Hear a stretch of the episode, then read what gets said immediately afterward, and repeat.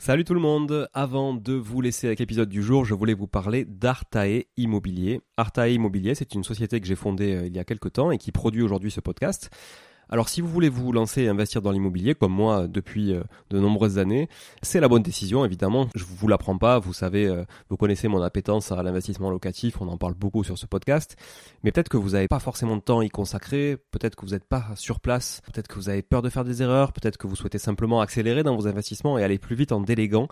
Eh ben, je pense qu'on est fait pour se rencontrer et échanger sur ce sujet-là, avec moi directement ou avec mon équipe. Et pour réaliser votre projet euh, sereinement, Artae vous accompagne avec une offre clé en main, spécialement conçue pour les investisseurs. Artae Immobilier, c'est une agence spécifique pour les investisseurs, 100% dédiée à eux et à l'investissement locatif. De l'acquisition du bien jusqu'aux travaux, puis à l'ameublement, à la décoration, à la mise en location. Vous êtes guidé, conseillé, accompagné de A à Z par notre équipe de pros que je recrute personnellement, et croyez-en mon exigence, je recrute que des gens compétents et composés surtout d'investisseurs aguerris, ou s'ils le sont un peu moins, que je forme moi-même aussi au métier de l'investissement immobilier. Optez pour les étapes dont vous avez besoin sans problème, bénéficiez de l'accompagnement qui vous correspond. On est aussi votre coach tout au long de ce projet, vous montez en compétence grâce à nous, c'est du clé en main, c'est de la délégation, mais ça vous permet aussi de monter en compétence. Vous pouvez nous confier la recherche du bien, vous pouvez nous confier euh, uniquement les travaux, l'ameublement, la déco. C'est vraiment un accompagnement et un service sur mesure. Alors si vous voulez en savoir plus, n'hésitez pas à vous rendre sur le site euh, artae.imo, vous trouverez quelques informations à ce sujet. Sur le site également aussi investiratoulouse.com pour ceux qui voudraient investir en région toulousaine, mais on n'est pas basé qu'à Toulouse, donc on peut aussi vous accompagner ailleurs. Euh, mais ça vous permettra de, voir un petit peu la qualité aussi de, de réalisation qu'on peut produire pour votre compte. Et puis aussi à nous suivre évidemment sur Instagram, Arta Immobilier, très simple, ou sur LinkedIn Arta Immobilier. On partage aussi pas mal de réalisations qu'on fait, en tout cas pour le compte de nos clients. Et puis n'hésitez pas à nous contacter, à contacter notre équipe pour échanger autour de votre projet directement par email à contact artae, a r t a e, .imo, i 2 m o tout simplement. Voilà, l'équipe se fera un plaisir d'échanger avec vous sur euh, votre projet d'investissement et de vous accompagner tout au long de ce projet crucial pour se créer un patrimoine et s'enrichir et c'est ce qu'on essaie de faire tous ensemble en animant ce podcast ou en l'écoutant aussi euh, chaque semaine. Voilà. Merci encore d'être là. À très vite. Je vous laisse avec l'épisode du jour. Ciao ciao. Et non, désolé, pas de générique Money aujourd'hui. Mais bon, peut-être que vous en aviez un peu marre aussi d'entendre ce générique, donc ça fera pas de mal. Puisque vous vous apprêtez aujourd'hui à écouter un épisode dans lequel je suis intervenu en mode guest. Le mode guest, c'est quand j'interviens en tant qu'invité au micro d'un autre podcasteur. Ça vous permettra d'en savoir plus sur moi en découvrant des choses que je ne partage pas forcément ici sur Money mais que j'ai dû partager ailleurs dans d'autres interventions. À la fin de l'épisode, n'oubliez pas de vous abonner si ce n'est pas déjà fait et à rédiger un avis 5 étoiles sur Apple Podcast et Spotify pour Monetary, bien sûr, mais également pour le podcast sur lequel j'ai été l'invité. En attendant, je vous souhaite une excellente écoute.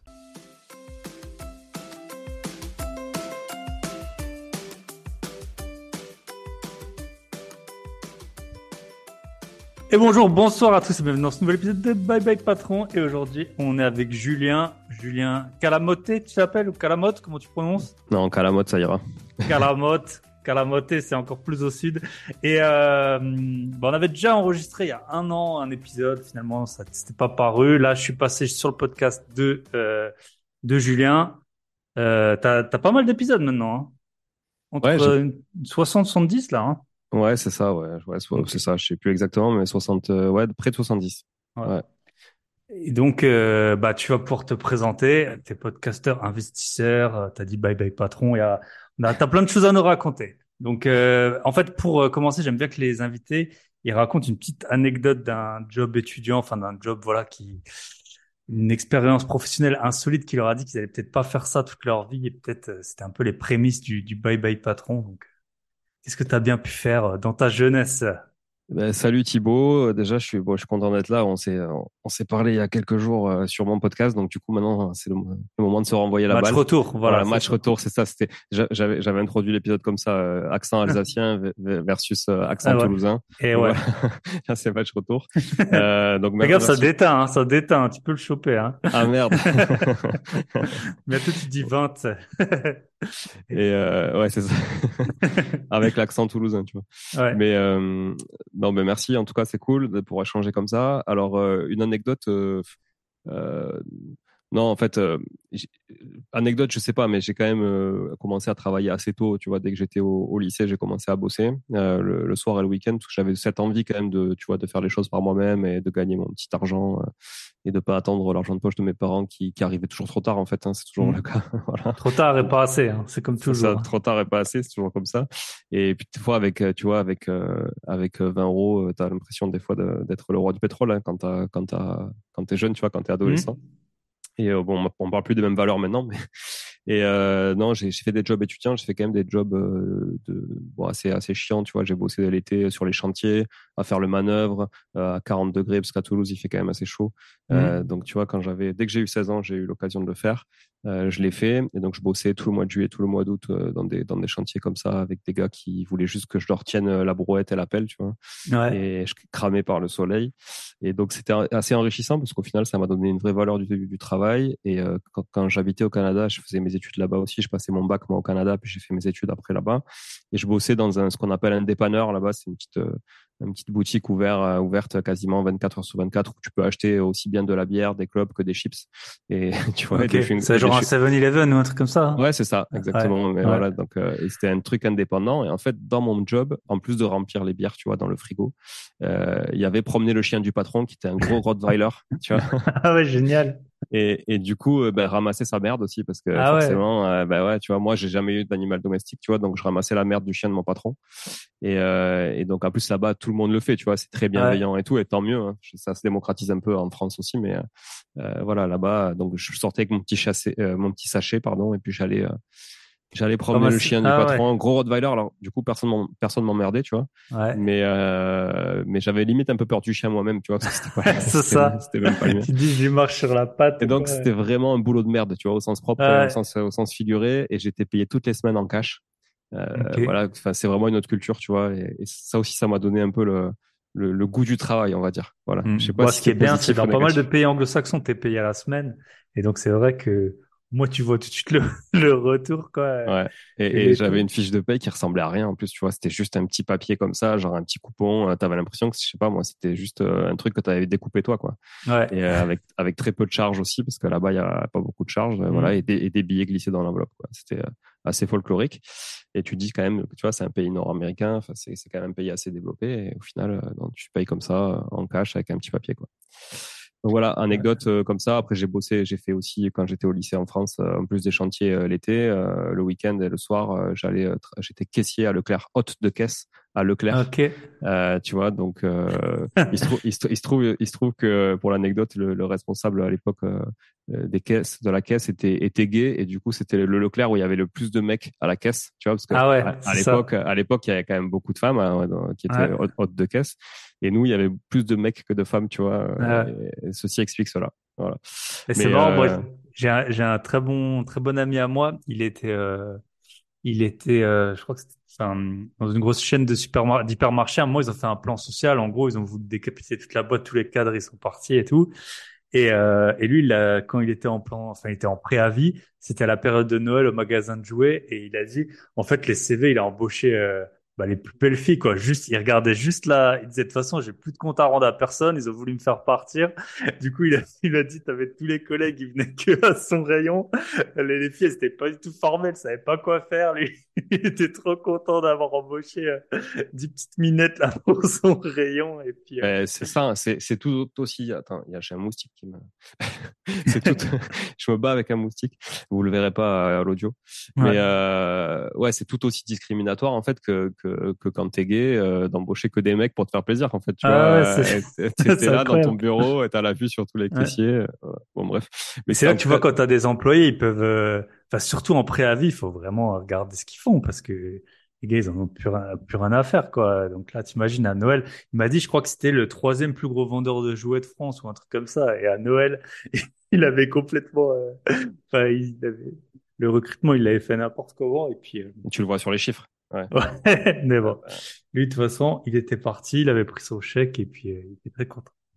Ok, top. Et ben maintenant, on n'est pas venu pour parler euh, des, du métier de caissier, de, de, la monnaie du fond de caisse. Euh, Qu'est-ce que tu fais du coup? Est-ce que tu peux nous raconter un peu euh, Ouais, ouais, bah écoute, quand je suis rentré du Canada, du coup, euh, j'ai, euh, euh, j'ai fait Sciences Po là-bas au Canada, tu vois, donc rien à voir avec avec l'immobilier ou quoi que ce soit, rien à voir même avec les métiers que j'ai fait en fait quand je suis arrivé ici, parce que j'avais fait communication et politique, donc c'était bidisciplinaire et j'avais pas mal de, aussi, tu vois, de cours de pub, de communication, et ça m'a donné vraiment envie plutôt que d'aller sur la politique, d'aller plutôt dans la pub et la com, et et en fait, euh, j'ai trouvé, je sais pas, un job quand je suis rentré en France. Euh, j'ai trouvé un job euh, assistant e-marketing, donc dans l'e-commerce. J'y connaissais absolument rien euh, au, au, web marketing. J'y connaissais absolument rien à l'e-commerce, mais je sais pas, ça m'a vraiment, euh, ça m'a vraiment attiré. Je me suis dit qu'il y avait un truc à faire là-dedans. Donc c'était en 2008, ça. Donc tu vois, l'e-commerce, c'était pas ce que c'était aujourd'hui. Mmh, il y a 15 ans. Ouais. ouais. voilà. Et donc je me suis mis assistant. J'étais payé au, au SMIC là, mais bon, avec les heures sup, ça faisait un petit peu plus. Euh, parce qu'avec les, fameuses 35 heures, ben, quand tu bosses 39, tu fais des heures sup, du coup. Ouais, c'est ça. Ou tu peux faire des, des... Ce week-end, j'étais avec une, avec une fille, elle prend jamais de vacances. Enfin, elle part jamais. Du coup, elle m'a expliqué que, en fait, elle, elle avait un jour de congé par, moi, elle travaille dans le public, un jour de congé par semaine. En fait, elle m'a Ah dit, ouais. j'ai 51 jours de congé par an. Oh là Donc, là. euh, et en fait, euh, elle m'a dit, j'aime pas partir en vacances. Donc, tous les lundis, je crois qu'elle est en congé. Un truc fou. comme ça. Mais bon. Ouais, mais il y a ça dans, dans beaucoup dans le domaine, beaucoup de domaines là, genre les, les banques, les assurances euh, aussi, euh, tu vois, qui sont quand même dans le privé. Mais il y Mm. a aussi, il y a aussi ça quoi, des, des mecs qui ont 10, 11 semaines de, de congés par an, c'est quand même, Mm. c'est quand même conséquent. Ouais, tu te dis, pour faire tourner une boîte, c'est, c'est En fait, il te faut, ouais, il te faut 6, 7 personnes pour avoir quelqu'un, euh, Ouais, ouais, ça coûte cher. Donc euh, tout, tout ça, tout ça, ça se paye quelque part. hein. C'est souvent le client final qui le paye, hein, tu vois. Ouais. Il y a- ou voilà, alors t'es mal payé. Souvent, c'est, Ouais, c'est un ou, peu ou ça alors t'es es mal payé aussi, mais t'as quand même souvent beaucoup d'avantages aussi hein, dans ces Mm. groupes-là. Donc euh, finalement, donc euh, si tu veux, voilà, je me suis dit allez assistant e-marketing, ça me plaît bien. Moi, j'avais juste envie de bosser en fait. Euh, voilà, j'avais pas, j'avais pas de, de grandes ambitions après si- après avoir fait Sciences Po.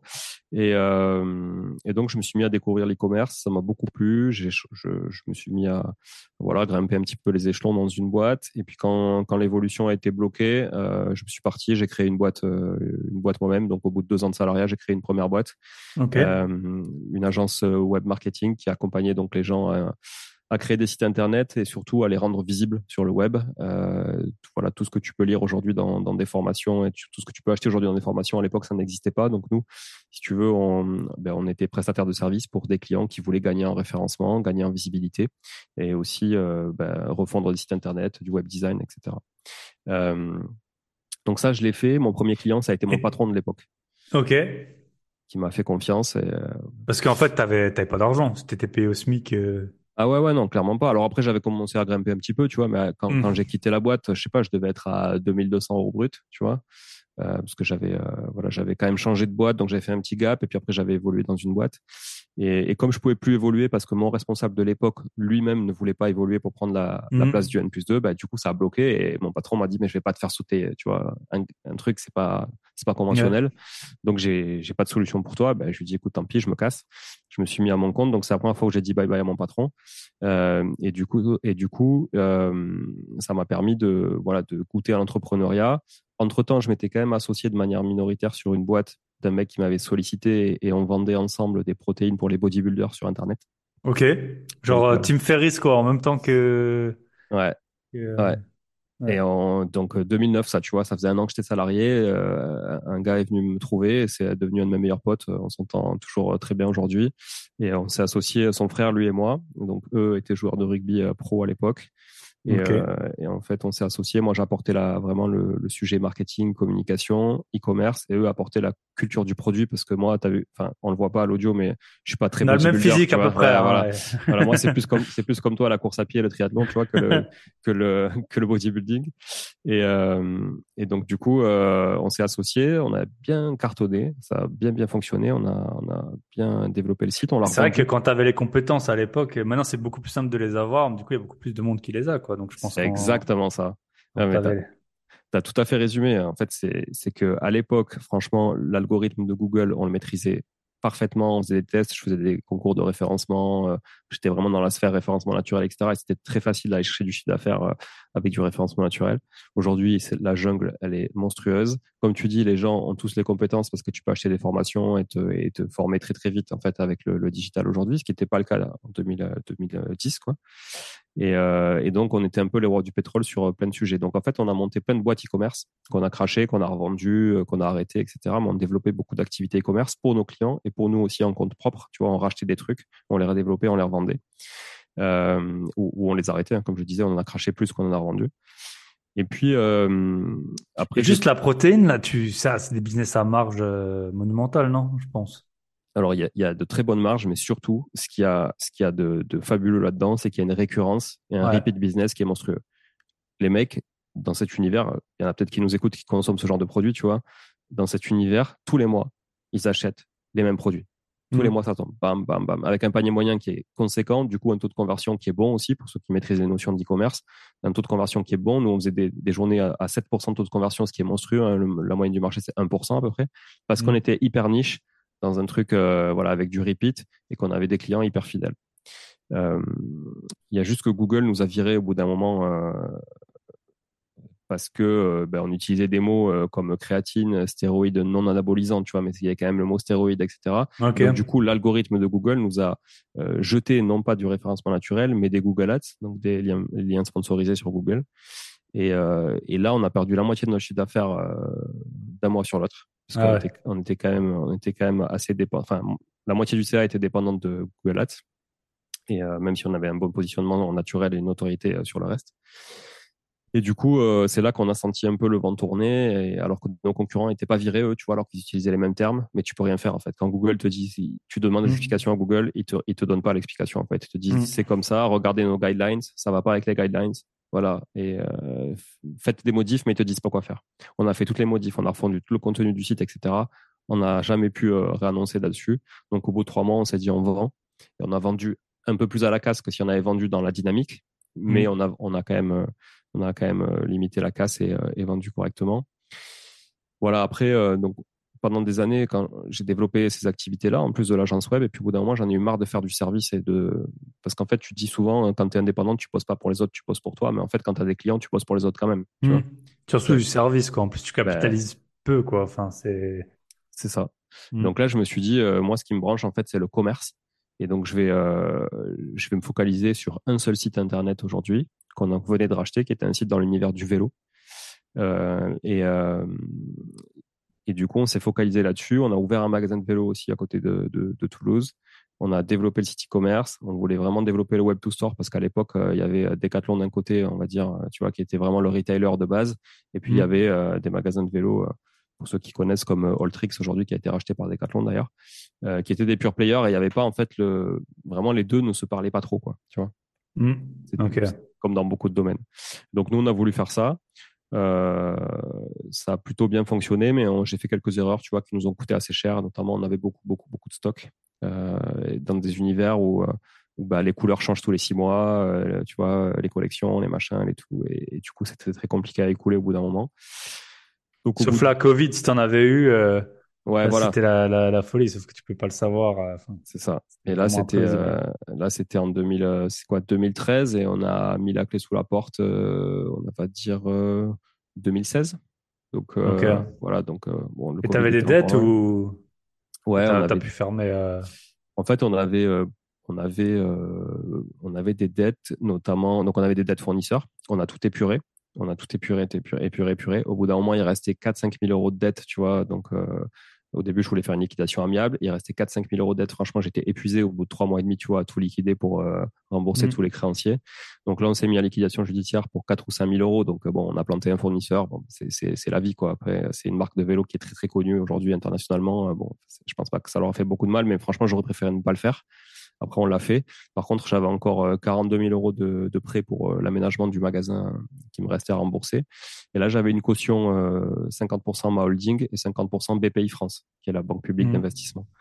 Et du coup, euh, pour ne pas être emmerdé, donc c'était au CIC que j'avais ce crédit, pour ne pas être emmerdé et pour, euh, on va dire, partir la tête haute, euh, je leur ai demandé de refinancer la dette à titre perso. Et donc, ils me l'ont refinancé sur six ans euh, okay. Tu vois, 600, 640 Donc là, t'arrives au bout, quoi. Et là, j'ai fini. arrivé au bout il y a pas longtemps. Ouais, j'ai fini de payer en mars euh, 2022. Ah ouais. Donc, euh, tu vois, mars, euh, mars 2000, euh, c'était quoi, mars 2016 jusqu'à mars 2022, pendant 6 ans, 649 euros par mois. Mais ça m'a permis quoi? Ça m'a permis euh, d'investir dans l'immobilier comme euh, j'ai continué à le faire Hmm. euh, parce que voilà, j'étais pas marqué au fer rouge, parce que j'avais planté personne, parce que j'avais été honnête et parce que j'avais assumé absolument tout quoi. Et, et le CIC la banque qui m'a le plus prêté depuis, tu vois, pour investir dans l'immobilier. Si je les avais plantés, autant te dire qu'ils m'auraient pas prêté un euro. Ah, bien sûr. ouais. Et les autres banques pareil, parce que j'aurais été dans un fichier. Hmm. Donc Et tu as un avis sur parce que c'est vrai que qu'on voit bien, tu vois, en fait, c'est ben, quand tu as des magasins, c'est comme c'est inhérent au business, mais tu as l'impression que c'est vraiment sans limite, tu vois, les, les aménagements et qu'au final, ça vaut presque rien. Tu peux, enfin, c'est des dépenses énormes. Après, on refait jamais le passé, mais si tu à refaire ou si demain tu devais créer un business physique, est-ce que essaierais une autre approche vraiment de, tu sais, un peu de lean, euh, une startup en mode euh, où, euh, enfin, tu vois, ces dépenses, c'est vrai que c'est un peu comme euh, les gens qui font des travaux euh, dans leur résidence principale. Tu sais, ça a pas trop de valeur. Enfin, surtout si la cuisine était déjà bien, que tu mets juste pas la couleur et que tu arraches tout. Euh, je sais pas Ouais, quel est ton avis là-dessus, ouais. je, je vois ce que tu veux dire. En fait, euh, nous déjà, on était parti sur un magasin concept store, donc c'était assez épuré, si tu veux. Et, et la problématique, c'était pas vraiment le coût du magasin, c'était plutôt, enfin, le coût des travaux, parce qu'au final, 51 000 euros pour aménager 150 mètres carrés de surface de vente avec un atelier, euh, tu vois, etc. Euh, et puis on avait, euh, je sais plus si dans ce financement, on avait aussi les racks pour la partie stockage, Hmm. mais au final, c'était Ah, c'était j'ai- 51 au départ, c'est vrai que t'avais pas Ouais. dit la date de départ. Ça ouais, va, ouais. ouais, c'est pas, c'est pas Oui, parce qu'avec les différés, les différés d'amortissement, les machins, etc., bon, Mm. au final, euh, tu vois, il nous restait encore 42 à rembourser. Parce qu'au début, tu rembourses quand même beaucoup d'intérêts. Puis à l'époque, euh, les, les, les taux étaient à 4%, un truc comme ça. Donc, bah, Mm. comme, comme maintenant, Surtout les taux pro. ouais. Voilà, ouais. Donc, euh, donc voilà, mais j'ai souvenir, par exemple, que le sol, ça nous avait coûté 8000 euros, mais on avait fait un truc, euh, voilà, grand passage, etc., un truc où t'es es tranquille pendant 15-20 ans, tu vois.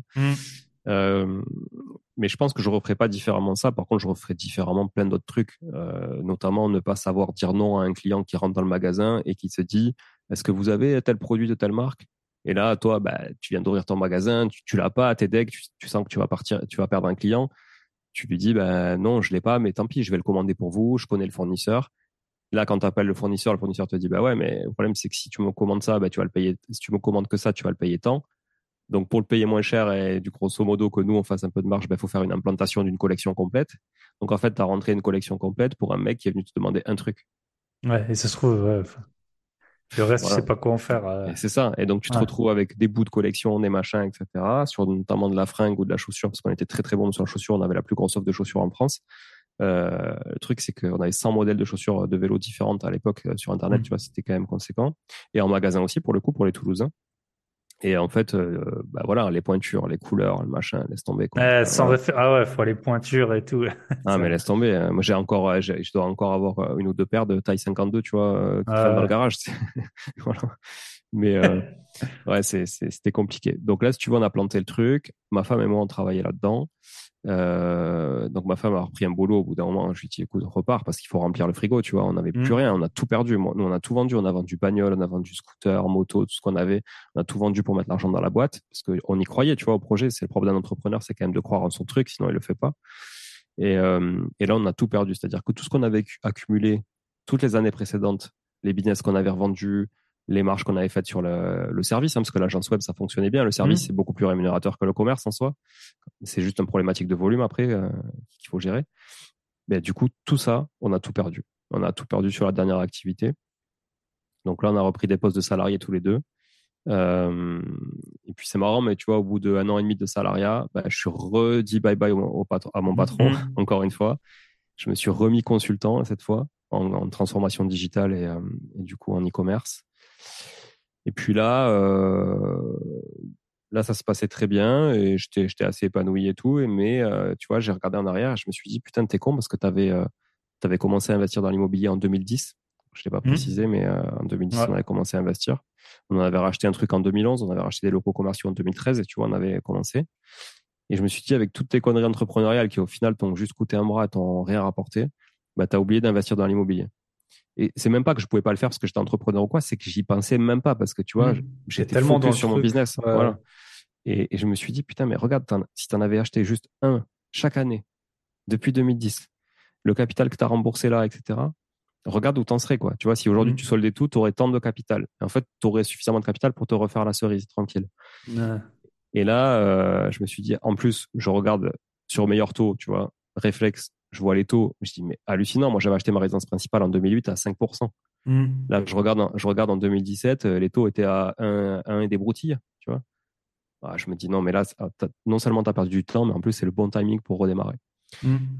Et là, coïncidence, on m'appelle, euh, on me contacte sur LinkedIn 15 jours après, on me propose un poste salarié euh, pour prendre la responsabilité d'un service digital dans une boîte euh, retail. Et, euh, et franchement, j'avais absolument pas envie d'y aller parce que j'étais bien, tu vois, tout seul, et, voilà, indépendamment. Et, et, bon feeling avec le mec, belle boîte, beau challenge et tout. Et je me dis, et en plus, ça va me permettre de réinvestir dans l'immobilier. Mmh. Donc, parce que tu sais que euh, je pense que voilà, tout le monde, tous les gens qui nous écoutent le savent, sans CDI, c'est toujours compliqué. Sans CDI, c'est très compliqué. Et même de trouver, tu vois, hier, j'ai fait des visites pour un de mes appartes et il y a un gars qui revenait de, il avait fait euh, plusieurs années en Suisse. En fait, il, était donc plus dans les trucs visa et tout parce qu'il était trop vieux. Et euh, il me dit ouais, j'ai le droit en fait, il m'avait déjà contacté pour un autre appart à moi, donc il y a plus d'un mois. Il n'avait toujours pas trouvé, en fait. Il m'a dit, j'ai le droit à 2400 euros par mois pendant encore 500 jours. Et après, je vais lancer euh, ma boîte entre-temps de, de, petits travaux. Je suis en formation là-dedans et tout. Ah, bah, sauf que, bon, bah, moi, j'avais 20 j'ai, euh, j'ai eu 56 messages pour l'appart. Bah, il y a un gars comme ça, euh, voilà, dans un an, je sais pas où il en sera, tu vois. Mm. Et donc, c'est vrai que quand, il y avait longtemps ce débat de acheter sa résidence principale ou pas et tout en fonction de peut-être là où tu habites. Mais au moins, quand c'est ta résidence principale, euh, t'as pas à rendre des comptes euh, tous les six mois où t'en es dans ta vie. Euh, une fois que t'as l'emprunt, t'as l'emprunt et puis tu et puis tu le rembourses quoi. Et tu peux te loger euh, quoi qu'il arrive. Et sinon, t'as beau avoir. Enfin, c'était le gars qui avait les revenus les plus élevés qui a postulé quoi sur l'appart. Et puis en fait. Puis en fait, non, je lui ai dit, ben, franchement, il faudrait que vous proposiez de surpayer un propriétaire pour, c'est un peu le risque rendement, quoi. Hein. Mais, ouais, mais bon, après, c'est, c'est dur à comprendre si t'es pas là-dedans, mais. Ouais. Donc, euh, ouais, CDI pour, pour emprunter. Ouais, donc les banques euh, sont encore pires que nous hein, sur cette mmh. approche-là, c'est sûr, parce qu'elles sécurisent le risque à mort, c'est leur métier.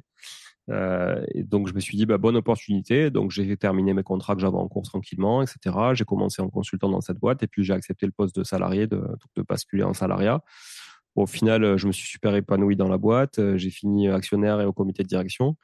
Et, puis, à partir de là, j'ai, voilà, quelques mois plus tard, peut-être un an plus tard, après, après être monté au comité de direction, j'ai été chassé par plusieurs boîtes, si tu veux. Ça, c'était début 2022, donc assez récemment. Et, et entre-temps, on fera peut-être le, focus immobilier après, tu vois, ça me permet de boucler la boucle. Mmh.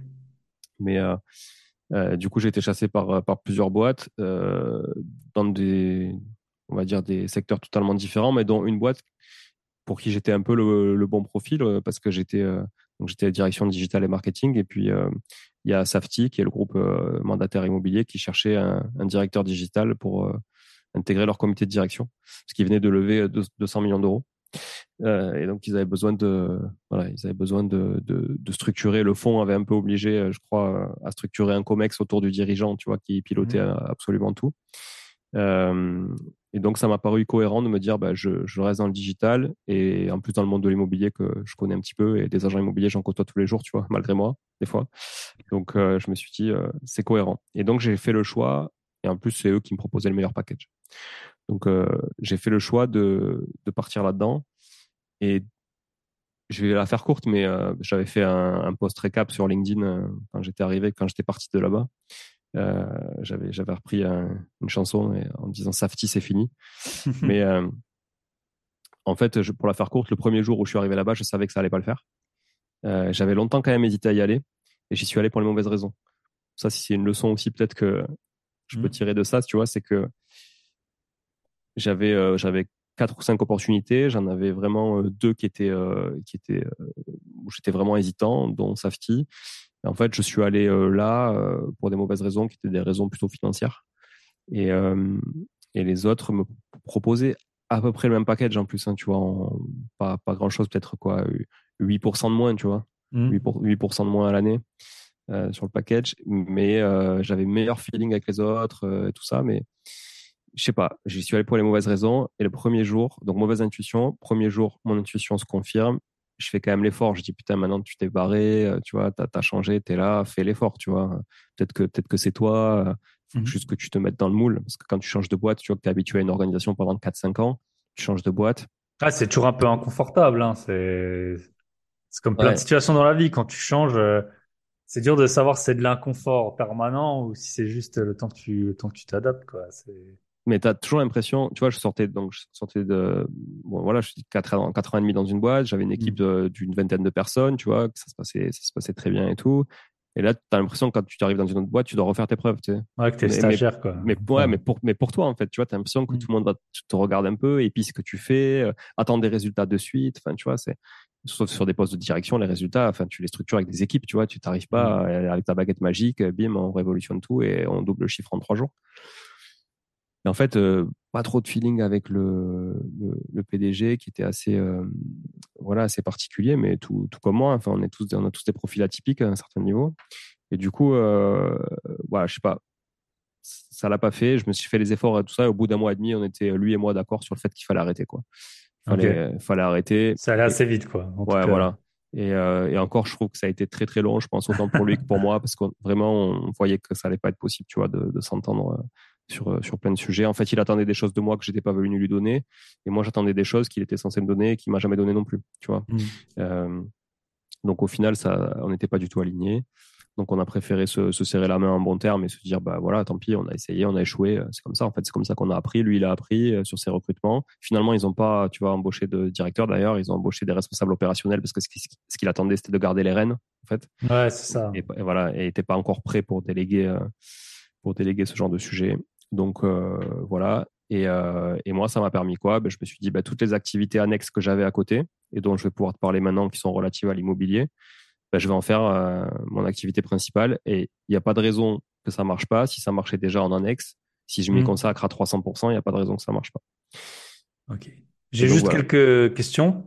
Ouais. Euh, déjà, tu connais les sunk costs, les sunk, les sunk costs, c'est un peu dur à dire. C'est les coûts, euh, vois, sunk, quoi. Enfin, les coûts euh, irrécupérables, quoi. Sunk, c'est sombre, c'est ça, c'est quand tu sombres. Euh, plutôt quand, ouais, quand le navire il coule. Ouais, quand le navire il coule, ouais, c'est ça. Ouais, et du coup, c'est c'est une théorie qui est assez intéressante dans les boulots quand tu restes ou quand tu, même dans les couples, dans la vie et tout, c'est que il y a un moment, t'as t'as mis du temps, t'as mis de l'argent, t'as mis des trucs, mais il faut au bout d'un moment, faut se barrer, quoi. Même si t'as, tu vois, parfois c'est pas évident. Quand toi t'es parti au bout d'un an, de, un mois et demi, bon, t'avais, euh, tu pouvais te dire, bah vas-y, j'ai laissé, euh, j'ai laissé un boulot que j'aimais bien et tout. Je laissé pour ça. Maintenant, je vais me mettre, tant pis, je prends sur moi, je fais si je fais ça. Après, c'est peut-être aussi avec l'âge. Peut-être qu'il y a dix ans avant, t'aurais pas fait le même choix ou aussi vite ou je sais pas. Mais en tout cas, c'est toujours une bonne question à se poser. C'est il y a des coûts, en temps, tu as mis de l'argent, tu as mis de l'énergie dans l'IMO, on le voit bien, parfois tu es sur des projets et tout, puis au dernier moment, tu apprends qu'il y a une servitude ou un truc qui était pas annoncé euh, sur... Euh, il faut, il faut se barrer, quoi, ou des, des, des, des, charges de copro qui sont pas payées par trop de... Parfois, tu le sais pas tout de suite, quoi, tu le sais quand tu le, le prêt est à dater, tu vois les, les trucs et tu dis, attends, c'est quoi ça? Et toi, ça fait déjà un mois que tu es sur le projet, euh, que, que tu t'y vois déjà tant pis, parfois il faut couper, quoi. Et je pense que c'est, t'as, t'as, t'as quand même bien réussi à le faire, quoi. Et après, comment t'as alterné? Ouais, vas-y. non, mais sur ça, en plus, c'était pas, c'était pas facile parce que, euh, si tu veux, entre entre les deux, euh, j'ai changé de résidence principale. Et si tu veux, euh, on est parti sur une résidence principale sans commune mesure avec la précédente en matière de budget et d'endettement. Et donc, du coup, j'avais eu un crédit accordé, tu vois, à un taux à 1,20. donc, c'était à l'été 2022, tu vois, 1,20. Et, euh, et sur un, montant assez conséquent. Et je savais que si j'étais plus salarié, je pourrais pas demain euh, aller emprunter autant avec mmh. un taux aussi bas, puisque les taux avaient déjà augmenté. Et, euh, et, du coup, je me, suis, je me suis dit, putain, la situation, elle est pas bonne. Parce qu'en fait, euh, tu vas être méga endetté sur ta résidence principale. Tu vois, t'as jamais emprunté autant d'argent pour un seul et même projet. Euh, t'as jamais eu une mensualité aussi grosse euh, sur tous tes invests euh, compris, à part sur des immeubles en marchand de biens, tout ça, mais c'est un peu différent. Mmh. Et, euh, et du coup, tu vois, tu, en plus, tu vas quitter ton job, quoi. Tu vois, et tu vas, prendre, tu vas prendre un gros risque associé à ça. Donc, en fait, franchement, la configuration était absolument pas bonne et les planètes pas du tout alignées. Mais, mais en moi, je pouvais pas rester. C'était impossible. Mmh. Tu vois, je savais que, tant pis, je prenais le risque, mais en fait, j'ai jamais aussi mieux dormi que ce soir-là, tu vois. Mm. Euh, voilà, alors que ça faisait un mois et demi que j'avais pas envie d'y aller le matin. C'était quand même euh, chaud. Donc euh, voilà, mais ce que tu dis, c'est intéressant aussi de savoir prendre sa perte et tourner la page. Mm. Tu vois, moi, ça m'arrivait sur des projets de marchand de biens, un truc que j'arrivais pas à vendre avec un locataire qui voulait pas se barrer, tu vois, mais un mec, vraiment, limite, il est devenu squatter du truc. Et au bout d'un moment, j'ai dit, tant pis, je vends à la casse, mais je me, je, m'enlève cette charge Mm. mentale, je perds un peu d'argent, c'est pas grave, je le retrouverai ailleurs quelque part, peut-être pas maintenant, peut-être demain, après-demain, mais au moins, je m'enlève ça. Et pareil, tu dors mieux après, t'as pris ta perte et t'en parles plus, quoi. Et souvent, tu dors beaucoup mieux. Moi, ça me s'est arrivé euh, quelques fois, une fois que tu as pris ta perte et que tu l'as vraiment payée, que Mm. quand tu sais que tu vas l'avoir, quoi. C'est, Mais exactement. dans beaucoup de choses dans la vie, c'est, c'est comme ça. Quand on a peur d'un truc, qu'on appréhende, en fait, euh, au final, c'est pas aussi horrible euh, que, qu'on peut l'imaginer. euh, ok. Et euh, ma deuxième question, c'était comment t'as... C'est vrai que tu as des gens, en plus c'est un peu la mode, tu vois, de dire, euh, en fait, qui, qui voient l'entrepreneuriat comme un...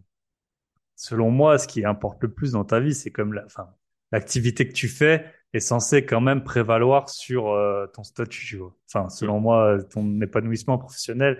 Et après, bien sûr, faut que les conditions soient, soient acceptables. Et il y a des gens, enfin, maintenant, tu as l'impression que être entrepreneur, c'est un métier, tu vois, alors que, bien, enfin, ok, il y a des trucs différents, mais à la base, faut quand même avoir un, un. Pour moi, un entrepreneur, c'est quelqu'un qui a quelque chose à vendre. c'est ça un peu la base. C'est, c'est pas, euh, c'est pas un- une fin, enfin, tu vois, c'est pas une, une fin en soi. Toi, tu as bien alterné ces, ces deux, ces deux statuts. C'est comme nous, en Alsace, t'as, as plein de gens, on leur dit, qu'est-ce qu'ils font euh, tes parents, qu'est-ce qu'il fait lui? Et on dit, il travaille en Suisse. Ça, c'est vraiment la réponse. c'est pas un métier, ça, tu vois. c'est Ouais. pas un métier. Ouais, ça, ça, Et- c'est, énorme. Ou, ou- ou- bah, en France aussi, tu dis souvent, il est cadre. Ouais, voilà, il est Je- cadre. je suis cadre, mais cadre, c'est pas, c'est pas, c'est pas un métier, tu vois, d'être cadre. C'est juste un statut. C'est comme être manager, c'est pas un métier, manager, tu vois, c'est une fonction. Et euh, non, mais je, je, je suis, je suis d'accord avec toi. Et en plus, je pense que bon, c'est un mot qui est euh, hyper employé à tout va, le mot entrepreneur aujourd'hui. Tu vois sur euh, LinkedIn aidant, euh, tous les, les développeurs de mindset et, et aidant ou n'aidant pas, surtout en fait. Il faut quand même faire la différence entre quelqu'un qui a un souhait d'entrepreneuriat et donc d'entreprendre quelque chose, c'est-à-dire de créer de la valeur, de créer des emplois, de mettre un produit sur le marché, euh, tu vois, en fait, de vraiment créer une boîte. Et euh, l'entrepreneur qui, pour moi, euh, appelé à, à tort entrepreneur, qui veut juste être indépendant, en fait. Et, Hmm. tu vois, euh, genre, je veux être, Ouais, je, suis, intéressant. je, suis, je suis graphiste salarié, bah, je veux plus être salarié, je veux être indépendant. Ok, mais t'es pas entrepreneur, en fait, t'es juste indépendant. T'es, au- t'es peut-être autonome ou pas, parce que tu dépends quand même de tes clients finalement et de c'est eux qui te payent in fine, mais euh, t'es pas entrepreneur en fait. Tu, tu vois, tu fais juste ton métier avec un statut différent. Hmm. Ouais, intéressant. Intéressant, c'est vrai Et alors, je, prends- j'ai- complètement je prends, je prends le terme, je prends le, le, le métier de graphiste ou web designer parce que c'est des, des gens avec qui j'ai l'habitude de bosser dans le monde du digital, Mm. tu vois. Mais après, euh, c'est pas, il y a plein d'autres métiers, euh, d'autres métiers comme ça. hein. Euh, c'est pareil. Quand t'es agent immobilier, t'es pas entrepreneur. T'es es Mm. agent commercial d'un agent immobilier qui lui a créé une agence immobilière et qui développe une équipe, euh, tu vois, et qui lui est entrepreneur, Mm. tu vois. Et, mais quand t'es agent co, t'es pas entrepreneur. Je suis désolé. Les bullshit euh, IAD, euh, Safety, etc. Ouais, créer votre boîte, créer un fonds, de, co- un fonds de commerce en étant agent co chez nous. euh, non, je suis désolé, mais le, le- le- le- enfin, tu vois, pour moi, c'est c'est c'est pas comparable avec quelqu'un qui monte une agence vraiment immobilière et qui elle va développer ce, ce réseau-là. Voilà. Ok, top. Et comment tu as vécu ce- cette alternance de, de salariat, entrepreneur, salariat, Moi, je l'ai, entrepreneur? ouais, je l'ai bien vécu parce qu'en fait, je crois qu'à chaque fois, je me suis jamais trop forcé. Et tu vois, j'avais toujours des bonnes raisons de le faire. Euh, ce qui est sûr, c'est qu'à chaque fois que j'ai été salarié, j'ai toujours eu des business à côté. Hmm. Donc, euh, soit j'ai eu des petites activités e-commerce, soit je faisais du conseil, du consulting pour des clients qui n'étaient pas du tout concurrents, qui étaient dans d'autres secteurs d'activité. Et, et c'était toujours su par mes employeurs, tu vois, à chaque fois. Ok. Et, et il y avait- c'était assez bien vu parce que les entrepreneurs ont quand même cette vision assez claire. Euh, les entrepreneurs qui me, qui, qui, qui m'employaient, du coup, hein, chez qui j'étais salarié, cette vision assez claire de se dire, mais en fait, le mec, il s'enrichit vachement en faisant ce qu'il fait à côté et ça m'apporte indirectement ou directement euh, moi euh, dans ma boîte parce que euh, le mec va peut-être essuyer des plâtres à côté qu'il essuiera pas chez moi et du coup Ouais, il va apprendre de apprendre des trucs et tout. bah ouais. Hmm. et, et souvent on a tendance et le pire c'est quand t'as un manager salarié dans une boîte veut pas que ses équipes aient d'autres activités tu vois Hmm. et, et parce qu'ils vont ils pensent que le manager pense que ben, il va faire ça sur ses heures de travail que ça va être contre-productif par rapport à ce pourquoi lui il, il emploie ou il donne des missions Alors qu'en fait, c'est hyper enrichissant pour tout le monde de faire autre chose que juste son, son boulot du mmh. lundi au vendredi, tu vois. Mmh. Et euh, au niveau d'ouverture d'esprit, de plein de trucs. Ouais, très. avoir un, un side business comme ça, ça, ça peut vraiment euh, te maintenir. Et puis aussi dans des boulots, il y a, y a plein de métiers qu'on peut que faire euh, salarié. Quoi. Enfin, dans, je sais pas, dans l'armée, admettons, tu, tu vas pas être ah mercenaire tout seul. Ou, enfin, et dans plein d'autres domaines. Donc, ouais, avoir un side business comme ça, effectivement, ça, c'est un peu le meilleur des deux mondes. Ok. Voilà. tu veux parler de l'IMO un peu? Ouais, bah bien sûr, bien sûr. On est là pour ça. Hein. Et, euh, et, sur la partie IMO, donc je te disais 2010, donc 2008 euh, résidence principale, 2010 euh, investissement locatif premier, 2011 investissement locatif le deuxième, qui est la même typologie que le premier, à savoir un studio en hypercentre de, de, Toulouse, donc dans le Triangle d'Or, parce qu'on était parti. C'est un truc que je répète souvent hein, pour ceux qui m'ont entendu ailleurs, mais on était parti de la fausse croyance de se dire on achète un appart pour y mettre nos enfants demain. Tu vois. Mmh. En fait, bon, là, on l'a jamais fait, on le fera jamais, c'est sûr. Enfin, on le sait maintenant, elles, sont grandes, tu vois, elles ont grandi et du coup, euh, elles sont jamais habitées dans les appartes et on les a revendus avant d'ailleurs. Mais mmh. au final, on s'était dit ça, donc bon emplacement, tu vois, quartier sympa, etc. Bon, on n'a absolument pas regretté de le faire. On a, on les a revendus en 2020, cela d'ailleurs avec forcément un marché qui avait explosé entre 2010 mmh. et 2020, euh, avec un capital qu'on avait bien remboursé, même si on avait emprunté à l'époque entre 3,5 et 4% je pense. Euh, de toute façon, la, ouais, maison, c'était 5% et là, ça devait être. Euh, on avait mmh. renégocié déjà les, crédits une ou, une ou deux fois. après 2013, on a acheté des locaux commerciaux. Des locaux commerciaux pour y mettre nos activités e-commerce. Donc, les locataires, c'était nos boîtes. Mmh. voilà, donc les entrepreneurs, entre guillemets, font souvent ça. Quand ils ont des boîtes où ils ont des besoins de locaux, de bureaux, ben, ils, ils, créent une SCI et ils achètent. C'est à double tranchant. C'est à double tranchant parce que tu peux avoir tendance à survaloriser le prix du bien en te disant ben, ma boîte est capable de payer tant de loyer, donc je vais payer tant de loyer à la SCI, ça couvre largement le crédit et les charges. Mais en fait, peut-être que tu surpayes le bien juste parce que tu as les moyens de le payer. Parce que ta boîte, elle crache assez. Exactement. Donc, tu appauvris, en fait, mathématiquement, tu appauvris quand même ta boîte sur la valeur du marché par rapport à mmh. si tu louais un bien à côté, tu vois, ouais. euh, au bénéfice de ton propre patrimoine perso. Donc, moi, je trouve que c'est mmh. intéressant quand tu es tout seul ou que tu es associé en famille. Mais dès, dès que tu es plusieurs associés, il y a forcément des conflits d'intérêts là-dedans. Tu vois? Bah, si t'es pas propriétaire de. Ouais si la ah. SCI n'a pas les mêmes euh, actionnaires, actionnaires que la... dans les mêmes dans les mêmes proportions que la boîte exploitante, tu vois? Mm. Euh, il peut y avoir des lésés et je pense que même si c'est pas vu au départ, ça peut créer des discussions qui sont quand même euh, pas très sympas à avoir mm. à terme parce que dès que ça parle de pognon, tu as toujours des discussions. Donc, Moi, tu vois, je connais bien les, les, les, grosses grosses boîtes quoi côté. En fait, les grosses grosses boîtes côté, elles ont elles ont des, euh, bah, elles rendent des comptes publics, hein, forcément, vu que c'est coté. Sauf que tu as toujours ce, cette partie qui peut exister de, d'avoir surtout des boîtes, pas les plus grosses, mais tu vois, en dizaines, centaines de millions, d'avoir un dirigeant historique qui, lui, va racheter les murs dans lesquels va être la boîte, ou surtout va racheter un business, tu vois. Tu rachètes un business, business plus euh, mur, mettons mmh. un resto, tu vois. Et en fait, après, il faut faire la, la répartition. Mais toi, t'es pas sûr que, en fait, enfin, tu dis le propriétaire du resto qui a les murs, il dit, je sais pas, je veux un million d'euros. Mais euh, toi, t'es pas sûr, si j'exagère le trait, que le resto, il va le payer 900 euh, 000, la boîte, elle va à côté, elle va le payer 900 000, et puis toi, tu vas payer, euh, enfin, le patron historique, avec une boîte à part, il va acheter pour 100 000 euh, des murs qui en vaudraient 300 ou 400, et après, les associés, ils vont surpayer aussi, tu vois, les... et t'as des boîtes, elles rachètent énormément de petits, de petits locaux comme ça, tu vois. Et du coup, c'est presque personne peut vraiment voir si la boîte elle a acheté 100 restos dans l'année ou des petits trucs, tu vois. Peux pas le voir, quoi. Donc, euh. Ouais, je pense que c'est assez complexe à, à, gérer. Tu vois, même, même, à plus petite échelle, parce que là, pour le coup, c'est aussi visible à petite échelle par la part des associés. Mmh. Je pense que voilà, c'est quand même euh, à double tranchant. Encore une fois, il faut faire attention.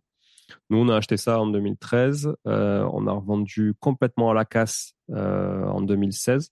Euh, parce que parce que en fait euh, bah, c'était la période où on avait liquidé la boîte, on n'avait plus une thune et en plus on avait ce crédit qui tombait, on avait un locataire qui nous avait pas payé, qui était qui était un site un site de rugby amateur qui existe toujours aujourd'hui, qui mmh. avait son, ses locaux. Moi, j'ai pas de problème à les citer parce qu'il m'a mis bien dedans, tu vois, dans une période en plus. voilà.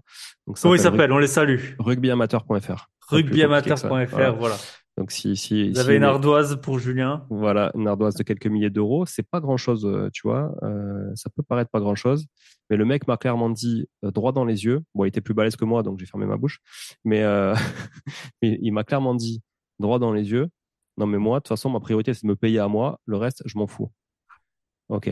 Donc, tu vois, donc on a fait procédure. Bon, évidemment, on a gagné au tribunal hein, parce qu'ils étaient dans leur tort, mmh. etc. Mais les huissiers n'ont jamais pu rien ponctionner parce que ça devait être des petits malins. Et ils existent toujours. Donc, c'est qu'ils ont toujours des fonds hein, pour se développer depuis. Et euh, ils nous ont bien mis dans la merde.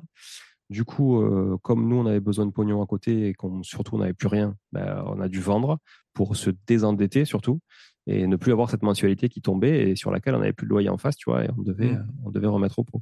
Donc, on avait quand même retrouvé un locataire et tout ça, mais l'un dans l'autre, comme c'était plus notre boîte qui payait, parce que justement, nous, notre boîte, elle était capable de payer plus cher que le marché. Mmh. au final, quand tu veux louer après à quelqu'un d'autre sur le marché, ben, les, gens ne sont pas prêts à payer plus cher que le marché. Donc, toi, tu dois faire un effort d'épargne. Et, on a revendu, euh, pour te dire, on avait acheté, euh, je sais plus, mais 240 000 euros, je crois. On a revendu 210 trois ans après. Mmh. Tu vois? Alors, on avait remboursé du crédit. Donc, en fait, au, niveau trésor, on n'avait pas perdu grand-chose. Mais par contre, comptablement parlant, c'était une bah opération vraiment négative. Quoi. Ton, ton rendement, il est, vraiment pourri. en plus, euh, voilà, c'était donc c'était le magasin de vélo là? Non, c'était l'autre. Non, non, c'était les activités, les activités e-commerce, ouais. des petites activités qu'on avait développées. Et, voilà. Et en plus, on louait un autre. En plus, ce, truc-là est vite devenu trop petit, et donc du coup, on avait ça. Plus, on louait un autre, un autre mmh. entrepôt à 100 mètres de là parce qu'on n'avait pas assez de place, tu vois. Donc, euh, souvent, quand tu achètes des locaux aussi, ils sont sous-dimensionnés par rapport à ta perspective mmh. d'évolution. Et ça, c'est très compliqué à, tu vois, à maîtriser dans le temps. Bah, c'est ça pour en revenir juste à, tu vois, la résidence principale. C'est vrai que tu as des gens, on en parlait tout à l'heure de comment te loger. Et c'est vrai que tes besoins, ils changent, tu vois, surtout si tu as moins de 30 ans, admettons que tu es célibataire, tes besoins, ils changent. Donc tu te dis, euh, peut-être tu peux changer de boulot, mais tu peux trouver une femme, euh, avoir des enfants, une femme qui a déjà des enfants et tout. Et donc, euh, c'est vrai qu'en fait, c'est pas si idiot d'être locataire. Tu es beaucoup plus mobile, tu vois mais avoir quand même peut-être euh, peut-être juste un appart que tu mets en Airbnb quoi et comme ça si un jour tu dois tu dois te loger euh, tu, peux y retourner mais euh, c'est vrai que tes besoins ils changent et combien de gens euh, changent de boulot et du coup ils font trois quarts d'heure une heure de route alors que s'ils étaient locataires euh, voilà avec 2-3 000 euros, tu as déménagé, alors que sinon, tu as peut-être mis 20 000 euros de notaire ou 30 000 euros de notaire et tu veux pas vendre de suite. Quoi. Et ça, je le vois souvent. Moi, j'ai eu souvent la discussion avec des gens dans les équipes ou des gens autour de nous qui euh, déménagent en fonction de là où ils vont travailler, tu vois. Mais enfin, qui vont acheter. Oui, mais du coup, euh, je travaille là, donc je vais acheter là. Mais en fait, c'est, c'est, il est garanti à vie ton boulot et toi, toi, ton, ton engagement il est garanti à vie, ton épanouissement il est garanti à vie. Non, en fait, tout ça c'est pas garanti à vie, quoi. Donc, euh, tu te dis, bah, il faut se mettre un, à un point qui est plutôt central et qui est pas trop emmerdant pour pour chacun. Puis surtout si toi tu habites là et ton conjoint ou ta conjointe elle habite euh, de l'autre côté de la ville, euh, tu vois, c'est quoi l'arrangement que vous allez trouver, tu vois? Mmh. Ah euh, donc ça c'est effectivement c'est un biais un peu qui est pas très cohérent, je trouve.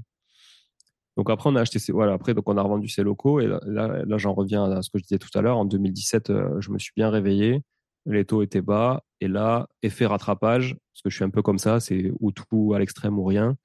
Euh, là, entre euh, donc le temps que je me remette un peu sur le marché, que je constate que les prix avaient explosé, euh, que voilà, que c'était déjà bien plus haut, etc., et que j'accepte d'acheter plus cher parce que c'est hyper dur ça. Ouais, c'est dur. Tu as acheté depuis longtemps de te dire, ok, j'achète peut-être 40% plus cher que le premier que j'ai acheté, mmh. mais mais en fait, est-ce que est-ce qu'il faut le faire, pas le faire? Et là, je me suis dit, mais en fait, il faut le faire, il faut le faire, il faut le faire rien que pour le coût de l'argent et l'effet de levier. Donc du coup, euh, là, je me suis mis à, en recherche à fond, boulimique, j'ai fait que ça. Évidemment, j'avais un boulot à temps plein, donc euh, le soir, je faisais ça, le week-end, je faisais ça. Euh, entre midi et deux, je faisais des allers-retours pour aller faire des visites. voilà, dès que j'avais un petit moment de libre, hop, appel à un agent, visite, etc. Le marché était quand même assez tendu sur Toulouse, mais malgré tout, j'arrivais avec la réactivité à compenser ça. et là, j'ai acheté 11 biens en 12 mois. Donc, ah ouais avec euh, dont une résidence principale, parce qu'on a profité pour déménager aussi à ce moment-là. Euh, donc 10 biens locatifs, une résidence principale. Et là, euh, ouais, j'ai dit, je maximise à fond, à fond, à fond l'effet de levier.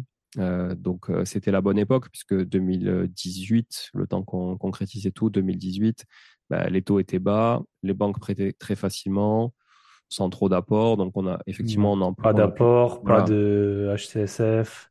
Exactement. quoi. Du calcul différé aussi encore, donc il ah permettait d'isoler chaque investissement pour ceux qui ne connaissent pas.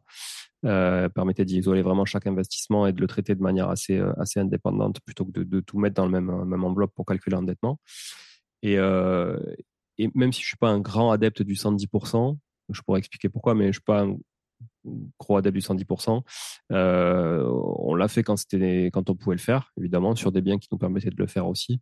Mais après, on mettait euh, entre 5 et 10% d'apport, quoi. Voilà, ce qui me paraît euh, largement convenable aujourd'hui quand, mmh. quand, tu achètes un bien immobilier qui vaut 100, de, de toi payer les frais de 10 et de t'endetter que de 100, quoi. Parce que ouais. et te mettre aussi en risque toi-même si demain tu dois, tu dois rembourser un 110 sur un bien qui vaut 100, quoi. Clairement. Mmh. Ouais, c'est ça. Au moins, euh, le 110%, c'est vrai qu'il t'expose à un risque pour la banque, bien sûr, mais pour toi aussi, quoi. Donc, euh, bien sûr. mais en fait, euh, la banque, elle couvre son risque à elle, mais souvent, ce qu'elle fait, c'est qu'elle protège quand même le consommateur, hein, in fine. Hein. bien sûr. bah oui, c'est sûr. Voilà.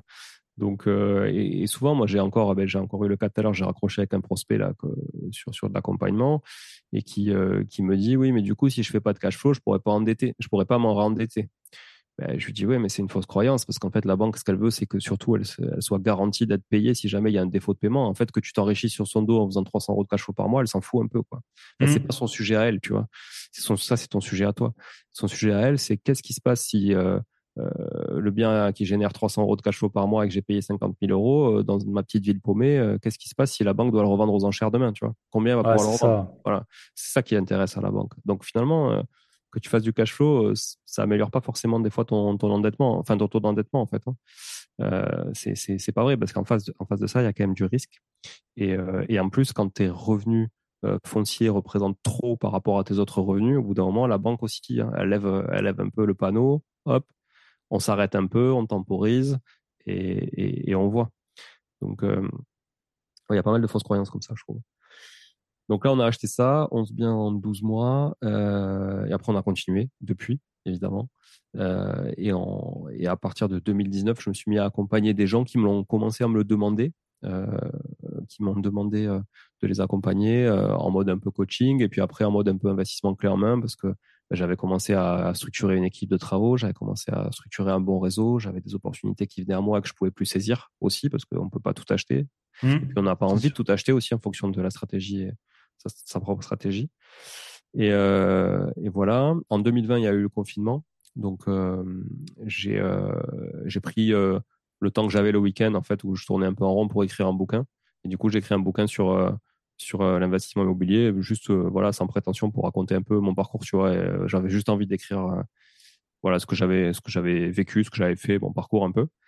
Et, et c'est vrai qu'à partir de là, ça m'a amené aussi un petit peu de un petit peu de contact, ouais, de, notoriété, notoriété ouais, pour, euh, pour développer l'accompagnement et l'investissement main que j'ai commencé à développer en marge euh, de, de mes activités salariées de l'époque euh, et qu'aujourd'hui je développe à 100% avec les activités de marchand de biens aussi que j'ai commencé en 2000, euh, fin 2019, pareil. Euh, grâce à une personne de ma famille qui m'a mis le pied à l'étrier en fait et qui a eu avait déjà fait plusieurs opérations Ok. Ça m'a vachement aidé, ça a démarré. C'est ce que je conseille à tous les gens qui veulent se lancer dans du marchand de biens, c'est vraiment de s'associer avec quelqu'un qui maîtrise absolument le sujet en local dans la ville dans laquelle ils veulent le faire aussi. C'est mhm. hyper important l'immobilier en local. Et, euh, et, ça vous aidera euh, non seulement à aller chercher de la dette à la banque, euh, parce que le crédit il finit sur deux ans, c'est quand même un outil assez, assez particulier dans le cadre de l'achat-revente.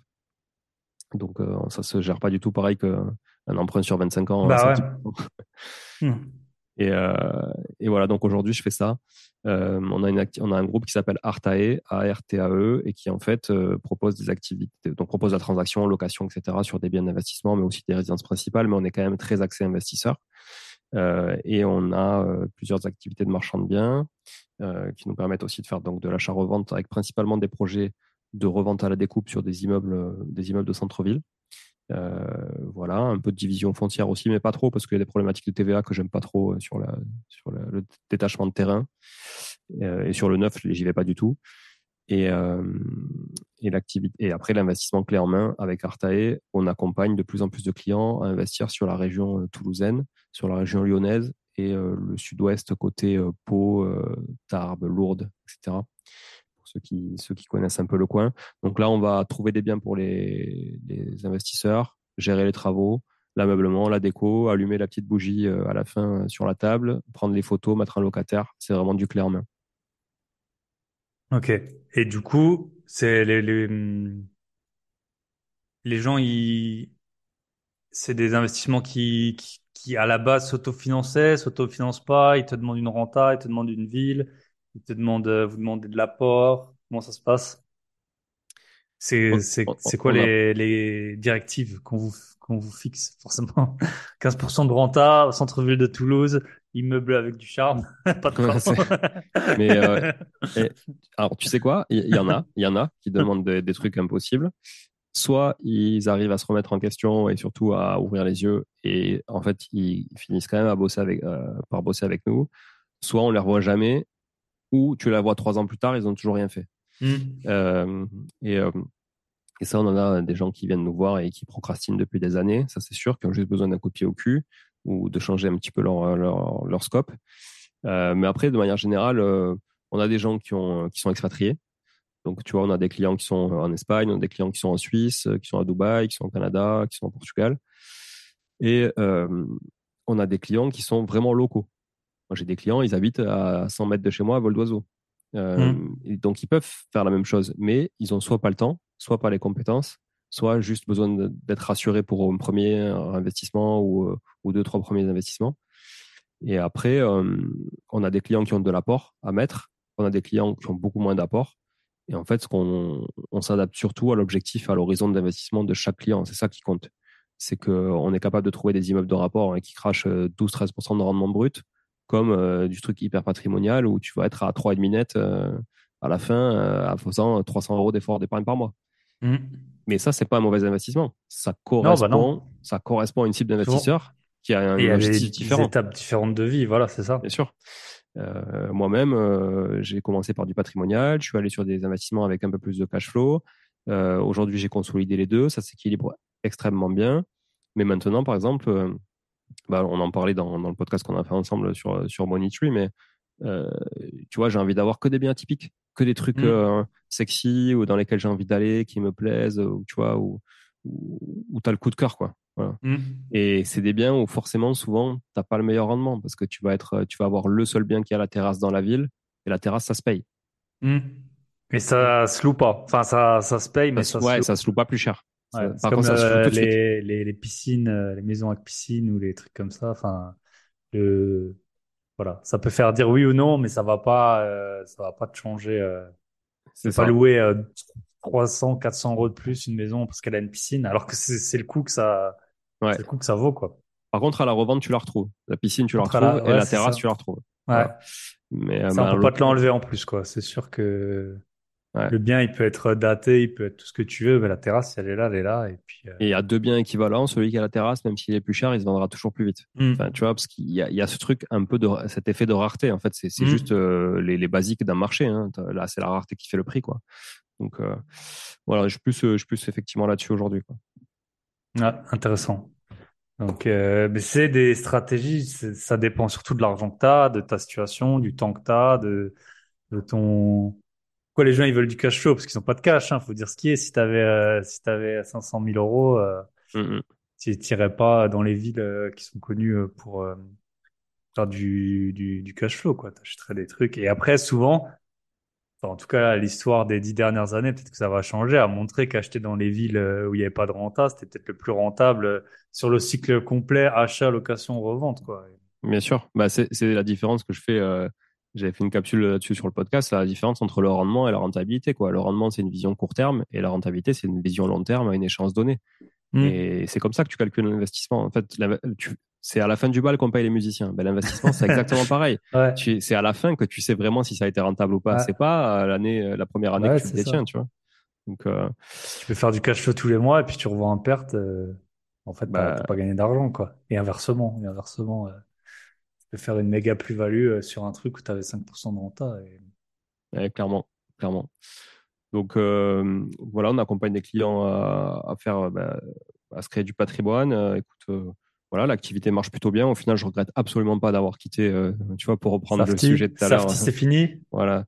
Euh, Safety, euh, Safety c'est fini. Bah, c'était une opportunité. C'était vraiment une opportunité mmh. pour pour moi de, de voilà de mettre un coup de pied au cul et de me remettre dans le bain de l'entrepreneuriat malgré quand même quelques échecs aussi. voilà, tu, tu l'auras compris.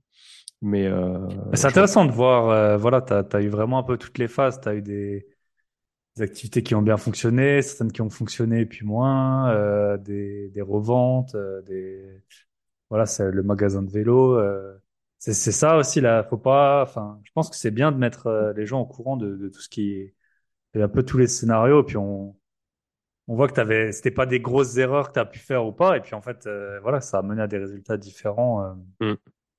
Donc, euh, faut jamais oublier ça, quoi. Hein, ouais, puis il faut tenter, en fait. Je pense que mm. quand tu veux te lancer là-dedans, il faut être, euh, il faut faire preuve d'abnégation et de ne jamais, euh, tu vois, baisser les bras, lâcher l'affaire si tu veux réussir un jour. Voilà, c'est sûr. Mm. C'est comme les sportifs de haut niveau, euh, tu vois. J'étais, enfin, je sais pas, je prends un exemple à la con, mais tu vois, ce week-end, j'étais dans un skatepark où il y avait beaucoup, beaucoup de skaters et les mecs, bah, dans un bol, euh, ils essayaient, ils se cassaient la gueule, ils se cassaient la gueule, ils se cassaient mmh. la gueule. Et ils faisaient ça, mais toute la journée. Le mmh. lendemain, je suis revenu, il y avait les mêmes personnes. les mêmes personnes. Et toute la journée, ils essayaient, ils essayaient, ils se cassaient la gueule 99% de la journée. Mmh. Voilà. Et en fait, c'est ça la vie d'un entrepreneur, tu vois, c'est de, de, de, se casser la gueule, de se casser la gueule. Et en fait, celui qui se relèvera le plus de fois et qui aura appris à se relever à chaque fois mieux parce qu'il aura appris de ses erreurs, c'est lui qui fera la différence. C'est ça. C'est ça qui change avec la vie de de salarié, je pense, tu vois, où euh, l'erreur est la prise de risque est beaucoup plus faible parce que l'erreur est peut-être plus punitive souvent. Enfin, elle peut dire que tu te fais virer tout simplement, quoi. Et euh, ou alors que tu es bloqué à un échelon et tu bougeras jamais. Alors que dans, enfin moi je me rappelle dans mon premier boulot, on bossait énormément. J'avais ma collègue d'à côté, elle bossait comme une folle. Elle avait vraiment, elle avait une toux de, de stress en fait. C'était un truc, euh, je savais même pas que ça existait. Et puis un jour, elle a pété un plomb contre une senior manager là et c'était justifié, tu vois. Mais en fait, ça l'a grillé pour euh, pour des années, quoi. Alors que euh, dans un vrai, non, si elle avait été entrepreneur, peut-être qu'elle aurait perdu un client sur 20, tu vois. Et puis elle aurait continué comme ça. Et puis là, ça l'avait grillé directement. Donc c'est ça, je pense que c'est une bonne. Euh, et parfois, quand, quand tu es salarié, si justement ton manager il est pas très bon, il va souvent te laisser faire les mêmes erreurs, tu vois. Mmh. Parce que parce que même lui, en fait, au final, euh, il sera pas trop puni pour ce qu'il a mal fait, ou tu vois. Et des fois, il y a mmh. aussi des il y a aussi des, voilà des gens qui qui n'apprennent pas du tout et jamais de toute leur vie, tu vois, aux professionnels de leurs erreurs qu'ils ont faites. Mmh. Jamais, jamais, jamais, jamais. Donc, euh, alors que quand tu es entrepreneur, tu le payes cash. Tu le payes cash. C'est ton pognon, c'est ton client, c'est ton image, ta notoriété, et tu le payes direct. Ouais, c'est ça quand tu es investisseur IMO, que tu prends un mauvais profil de locataire, normalement, tu, retiens bien la leçon, quoi. Et, euh, carrément, carrément. Et, donc, euh, c'est de pas de pas reproduire. Et, et ça, t'en as plein. Et moi, j'étais le premier à avoir plein de bonnes intentions, tu vois, de quand quand t'es quand t'es investisseur. ça part vite, quoi. Ça part vite, tu vois là, le, le, gars au chômage. Euh, bah tu te dis euh, sa situation, t'aurais pu être dans la même, tu vois. Mais bon, c'est pas pour autant que tu vas le prendre. Euh, ça t'apprend vite, quoi. Ouais, c'est vrai. T'apprends vite. Ok, top. Bon, on a fait un bon tour. Le dernier point que je voulais voir avec toi, c'est que tu as un tout petit peu de, enfin, tu as quand même deux biens au Portugal. Ouais. Peut-être si tu peux nous raconter comment comment ça s'achète, qu'est-ce qui, enfin, qu'est-ce qui change et qu'est-ce qui est comparable à la France, est-ce qu'il y a un notaire ou non, est-ce qu'il y a un compromis ou non, est-ce que, euh, voilà, si tu peux nous faire un peu la, le topo euh, là-dessus. Ouais, avec plaisir. Euh, alors, je vais, je vais pas être hyper précis sur des trucs parce que, un, c'était en 2019. J'en ai acheté qu'un parce que l'autre, c'est une maison de famille, donc c'est un peu différent. Mais j'en ai acheté qu'un pour faire vraiment de l'investissement de la courte durée, donc c'était en 2019. Euh, c'était commencé à être un peu loin. Et c'est tellement folklorique, si tu veux, qu'au final, bah, je, je sais même pas trop ce qui s'est passé. J'ai un mmh. peu subi. Ce que je peux te dire, c'est que l'acte, il doit faire 7 pages écrit en caractère 18. Euh, donc, rien à voir avec les actes qu'on peut avoir chez nous. Euh, compromis à 160 pages. Euh, ouais, voilà. Euh, Alors, c'est vrai que souvent un compromis, tu es plutôt entre 40 60, mais avec les annexes, tu arrives à 500, 600. c'est ça. Donc, bon, là, autant te dire que les annexes, c'est très, très light. ce qui m'avait fait halluciner, c'est que chez le notaire, tu as l'agent IMO qui vient récupérer son chèque. Euh, tu as le propriétaire qui récupère son chèque, tu vois. Donc euh, c'est vraiment euh, comme à l'ancienne, quoi, tu vois. Alors Mm. que c'est un pays hyper digitalisé, le Portugal, hein, pourtant, Mm. hein, au niveau des... parce que nous, on paye des impôts là-bas et tout ça, du coup. Euh, tu vois, au niveau de tes déclarations, de tes suivis, au niveau bancaire et tout, euh, euh, le paiement le, le paiement sans contact, machin, enfin tout ça, c'est vraiment, ils sont, je trouve, assez digitalisés, alors qu'on a toujours l'impression que c'est un peu le, tu vois, le pays pauvre du sud de, du sud de l'Europe, euh, tu vois. Voilà, que c'est le petit pays qui sert à rien, coincé entre l'Espagne, et, tu vois, et, Et l'océan. l'Atlantique. ouais. L'océan Atlantique. Mais, euh, mais au final, non. Alors que pourtant, franchement, acheter un bien immobilier. Alors déjà, il y a un truc, c'est que quand tu donnes, euh, quand tu fais l'offre, tu, euh, tu réserves le bien, tu donnes un acompte. L'acompte, euh, il est perdu parce que les conditions suspensives de prêt, ça n'existe pas. hein. Mm. Donc, il euh, euh, faut être sûr d'avoir ton, ton financement ou de payer ou de payer cash euh, si, si tu n'as pas de financement, ou d'avoir quelqu'un qui te suit en tout cas, quoi, d'avoir une porte de sortie ou tu vois de substituer une autre personne ou faire voilà. ça, ça tu, tu laisses vraiment un chèque et le chèque. Et la compte, c'est c'est un pourcent. C'est quel pourcentage à peu près, tu sais? Euh, alors, il me semble, je vais pas te dire de bêtises, nous on a acheté un, un, un bien donc euh, on l'a payé 170 000 euros euh, et on a laissé 20 000. Ah ouais, quand même, ouais. Donc, Ouais. Ouais, 10%. ouais, bah, 10, bon- 10 bons pourcents. Ouais. Ouais. Donc voilà, nous pour te dire, pour te parler un peu d'Invest, c'est donc il fait 82 mètres carrés. Il y a deux chambres, mais aussi un canapé lit. Puis dans une chambre, tu as quatre couchages, donc tu peux tu peux loger entre 6 et 8 personnes. Il y a un balcon, vue sur l'océan, 300 mètres des plages. Euh, dans une résidence avec une énorme piscine qui est entretenue euh, par un hôtel qui a la moitié de la résidence, en fait. La moitié de la Ok. résidence, c'est un hôtel. Donc lui, il prend en charge tout l'entretien. Donc on a que 250 euros de charge de copro par an, tu vois. Ah ouais, Euh, pour une, voilà, pour une incroyable. résidence, euh, résidence avec piscine au bord de la plage, tu vois, super. Enfin, vraiment, il y a des restos dans la résidence, il y a des trucs et tout sympa.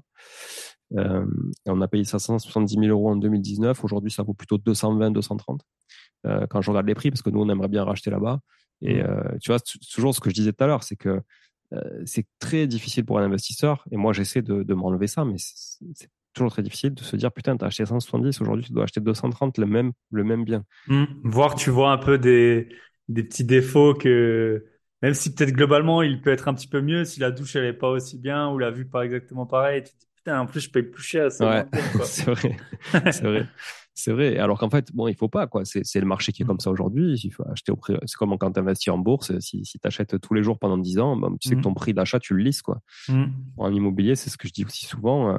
tu as un bien, ben, tu as 100% de risque. tu as 10 biens, tu dilues ton risque en 10 quoi. Hmm. vois? Donc euh, forcément, ton prix d'achat aussi, tes rendements aussi, etc. Donc voilà. Après non, c'est assez, euh, ouais, c'est un peu plus exotique et folklorique quand même qu'en France. C'est certain pour acheter. Euh, voilà. Et Comment c'est euh, géré? T'as une conciergerie?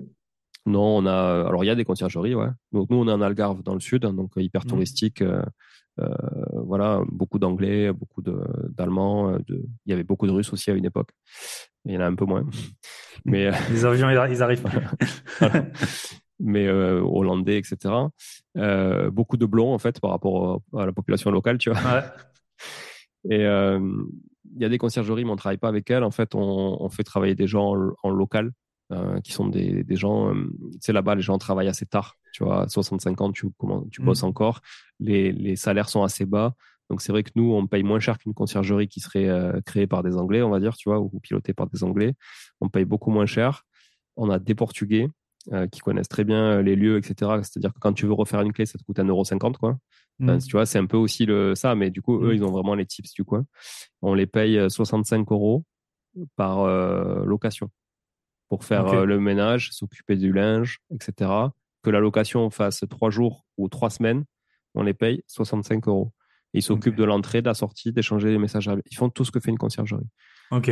Tu prends une conciergerie, ça te coûte entre 20 et 30 points, dépendamment si tu inclus le ménage ou Mm. pas dedans. Euh, 20 et 30 points sur une location à 900 euros la semaine, euh, ça va vite, quoi. Tu vois. Hmm. Ah ouais. Ok, top. Puis ouais, au moins c'est fixe. euh. Ouais. C'est sûr que c'est dur, tu vois, les conciergeries, enfin tout dans, dans l'investissement et tout. Tu sais jamais ce qui est le mieux, payer un truc fixe ou payer un truc variable, parce que le variable, ça va motiver d'un côté à faire plus cher, plus vendre et tout. Après, si moi demain j'étais une conciergerie, je pense que c'est beaucoup plus simple de remplir deux biens à 50% qu'un bien à 100%, tu vois. Donc, euh, Ouais. donc si t'es payé qu'en variable, ça va pas. Après, le fixe, ben, voilà, c'est toujours pareil. T'as- t'as- tu, tu vas avoir, bon, bah, quoi qu'il arrive, c'est fixe. Donc, euh, si t'es une conciergerie, bah, peut-être tu vas, tu vas juste vouloir euh, louer au maximum, peu importe le prix, quoi. Donc, c'est, c'est toujours compliqué de, de, de voir. euh, C'est un peu comme les agents IMO. Il y a rien qui justifie que, enfin, tu vois, à la limite, c'est plus simple de vendre un bien à Paris que à Toul, ou j'en sais rien. Mm, mm, mm. Et en fait, le, souvent, c'est payé en pourcentage, alors que tu te dis, ouais, mais ça devrait être un, un truc fixe. Ton boulot, c'est exactement le même. Euh, sauf qu'en plus, tu as, 100 acheteurs à Paris. Euh, Pourquoi est-ce que tu es payé en pourcentage? Mieux Ouais, c'est vrai. parisiens, mais, mais ouais. C'est vrai. Mais tu vois, nous, sur le Portugal, on, on gère quand même l'annonce et le pricing. Et euh, en fait, tout le calendrier, c'est nous qui le gérons quand même. Mais si t'as un bien, Euh, c'est le mieux. hein, c'est vraiment le mieux. hein. Ouais, parce que là, c'était c'était assez simple. Sur Toulouse, on, on en a cinq, tu vois, des locations courte durée sur Toulouse. Mm. Et là, pour le coup, on a tout délégué. Parce que Mm. ça, ça devient un métier après, tu vois. Donc, c'est soit tu fais ça, effectivement, bah, le cash flow, tu le prends pour toi, et puis c'est ta rémunération, etc. Mm. Mais il faut que tu aies envie de gérer des merdes à 23 heures le dimanche, et puis aller faire des ménages quand ta femme de ménage est pas dispo, et changer des draps, etc. Euh, c'est un autre métier. Soit, effectivement, tu, tu délègues tout à une conciergerie, et le cash flow, bah, tu l'as plus, tu le donnes à une conciergerie, mais tu te payes la tranquillité. Et puis, toi, ton Mm. temps, toi, ton temps, t'en fais autre chose, parce que notre valeur, elle est pas là, tu vois. Mm. Ça, c'est chacun qui voit midi à sa porte, quoi. Mm. Et, euh, et sur le Portugal, on, donc avec, avec Artae, sur l'investissement clé en main, on va commencer à développer justement une offre pour le Portugal, parce que maintenant on a le réseau sur place, on a la connaissance du marché, on a le recul nécessaire. Ça fait quatre ans qu'on exploite, on a le recul nécessaire. Euh, aussi sur les saisonnalités, on a passé le Covid, on a vu l'avant, on a vu l'après. Enfin, tu vois, on a quand même une bonne vision Mm. du marché, donc on est capable aujourd'hui quand même d'aller délivrer euh, un service. On a quand même un bon réseau sur place parce que on a la maison, donc on y va quand même souvent. Tu vois, on a, on a une petite équipe. Enfin, franchement, on est, on est plutôt bien vu là-bas. Et, euh, et donc, je fais un appel à, tous les auditeurs de La Patron. communauté. Je cherche un cobaye, euh, un cobaye qui serait prêt, du coup, à nous faire confiance pour un premier accompagnement en investissement dans le sud du Portugal. Voilà. Ok. Donc, si ça intéresse quelqu'un, L'appel est lancé. c'est ça. On fera une belle remise sur les honoraires d'accompagnement. Voilà. Une belle remise. Et Julien me fera un virement de 5000 Voilà. euros Revolut euh, instantané. Hors taxe, hors taxe. Hors taxe, bien entendu. Ouais. Ok, top. Bah écoute, je pense qu'on a fait un bon, un bon petit tour. Euh, si on veut te contacter, Instagram, je suis assez actif, je partage tout mon quotidien sur Insta. C'est euh, Julien Calamotte, tout attaché. Donc Calamotte, bah, vous le voyez sur la vignette de l'épisode si Thibaut n'a pas fait Mm. de, de faute, mais c'est C-A-L-A-M-O-T-E. E. il, y en a qui mettent, il y en a qui mettent souvent deux T. Donc voilà, Julien Calamotte, tout attaché sur Instagram. Julien Calamotte en deux mots sur, euh, sur euh, LinkedIn aussi. J'essaie d'être un peu actif sur LinkedIn. Euh, J'ai une plus grosse communauté d'ailleurs sur LinkedIn que sur Instagram. C'est de mes années euh, salariat. Hmm. Voilà, mais j'étais plus actif quand j'étais salarié pour le coup. C'est con, ça. hein, parce que ouais, c'est, t'as l'impression que c'est un mais truc LinkedIn, peu- c'est un bon réseau pour. euh, Enfin, moi, je suis pas très peu dessus, mais c'est vrai que c'est un. Tu peux mettre des liens, tu peux écrire plus que sur Insta. T'as l'algo, j'ai l'impression qu'il, voilà, il est plus dans la découvrabilité et tout. Ouais. Et aussi avec des gens, euh, voilà, qui sont pas là que pour chercher des, des fit girls euh, ou des gens qui mangent, euh, qui mangent des, des gros gâteaux, des trucs comme ça. Ouais, c'est Ok. vrai. Et après, euh, on organise aussi des, avec le groupe Artaï, on organise des, des événements sur la région toulousaine, des séminaires. Ok. Euh, donc voilà, le prochain, là, le prochain, c'est le 24 juin. Euh, 24 juin à Toulouse. Donc voilà, ça aussi, euh, vous pouvez aller voir plus d'infos sur le site investiratoulouse.com et euh, on va en organiser un premier à la rentrée aussi euh, à Lyon. Et en fait, partout où on s'implante, on va organiser des séminaires pour euh, voilà faire vivre un petit peu le monde de l'investissement immobilier en local parce que on en a organisé déjà trois sur Toulouse euh, et euh, ça, ça prend super bien, les gens sont contents, tu vois. On essaie toujours de faire du qualitatif et ça fonctionne, donc euh, on continue. Top. Et on sent l'expérience SEO investir à toulouse.com. Ouais, C'est pas ouais. tombé du, c'est pas tombé du, du ciel, c'est ça, c'est ça. ça, fait, ça fait quelques années en plus que je les suscite, donc tu vois, ça, je pense qu'il est bien, il rank bien comme on dit. hein, Ouais. SEO. Yes. Bah, top. Bah, je te remercie, Julien. Je te souhaite, bah, tout le meilleur, hein, dans tes nouvelles activités. Ouais, je te dis merci à très bientôt. Merci Thibaut. Ciao, ciao, à bientôt. Bye Ciao. bye. Ciao. Bon, si vous êtes là, c'est que vous avez écouté jusqu'au bout et a priori, l'épisode vous a plu. Si c'est bien le cas, n'hésitez pas à le partager autour de vous. Notez ce podcast sur Apple Podcast et Spotify en laissant un commentaire 5 étoiles. Je ne vous le répéterai jamais assez, mais c'est grâce à vous que ce podcast vit aujourd'hui et peut continuer de vivre en vous proposant un contenu toujours plus qualitatif. Merci encore. Je vous retrouve très vite sur un nouvel épisode de Money Tree. En attendant, je vous souhaite la meilleure des réussites dans vos projets et un bon enrichissement. À très bientôt.